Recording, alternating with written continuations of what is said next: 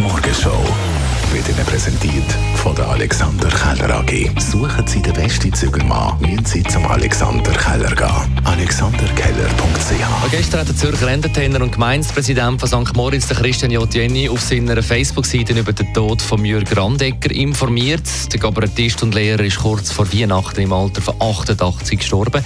Und der Christian Jotieni hat in den letzten zehn Jahren eng mit ihm zusammengearbeitet, zuletzt für das Freiluft Musiktheater Drittligasse und ist darum gestern auch noch zu uns ins Radio 1 Studio gekommen. Ich habe vor einer Woche noch mit ihm ein sehr langes und schönes Telefongespräch führen, wo er im Kopf 100% klar war.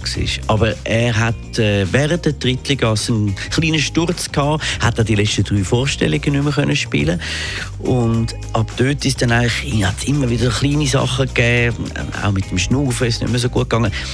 Und man kann es eigentlich nicht anders sagen, er hat, einfach keine Lust mehr gehabt. Und hat dann können in aller Ruhe und Würde gehen. Und zwar ohne irgendwie, ist einfach sanft entschlafen, wie man so schön sagt, glaube ich. Im Alter von 88. Einer von vielen, der das Jahr gestorben ist. Und Ende Jahr ist ja immer so eine Zeit, wo man beim Radio 1 zurückschaut, respektive zurückgelassen mit Künstlerinnen und Künstlern, die 2023 gestorben sind.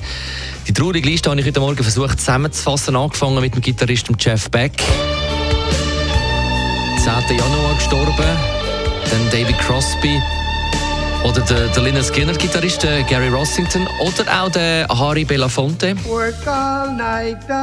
Er ist im April im stolzen Alter von 96 gestorben. Dann im Mai Tina Turner.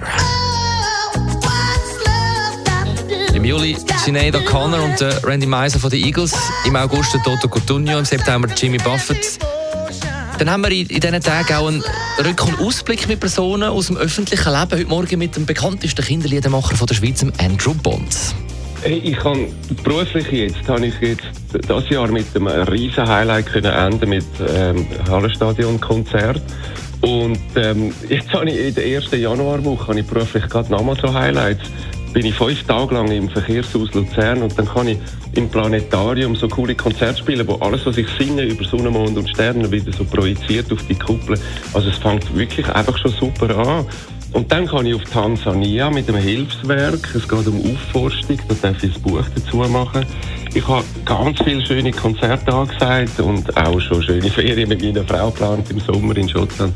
Also es wird einfach jetzt privat und beruflich richtig lässig. Die Morgenshow auf Radio 1. Jeden Tag von 5 bis 10.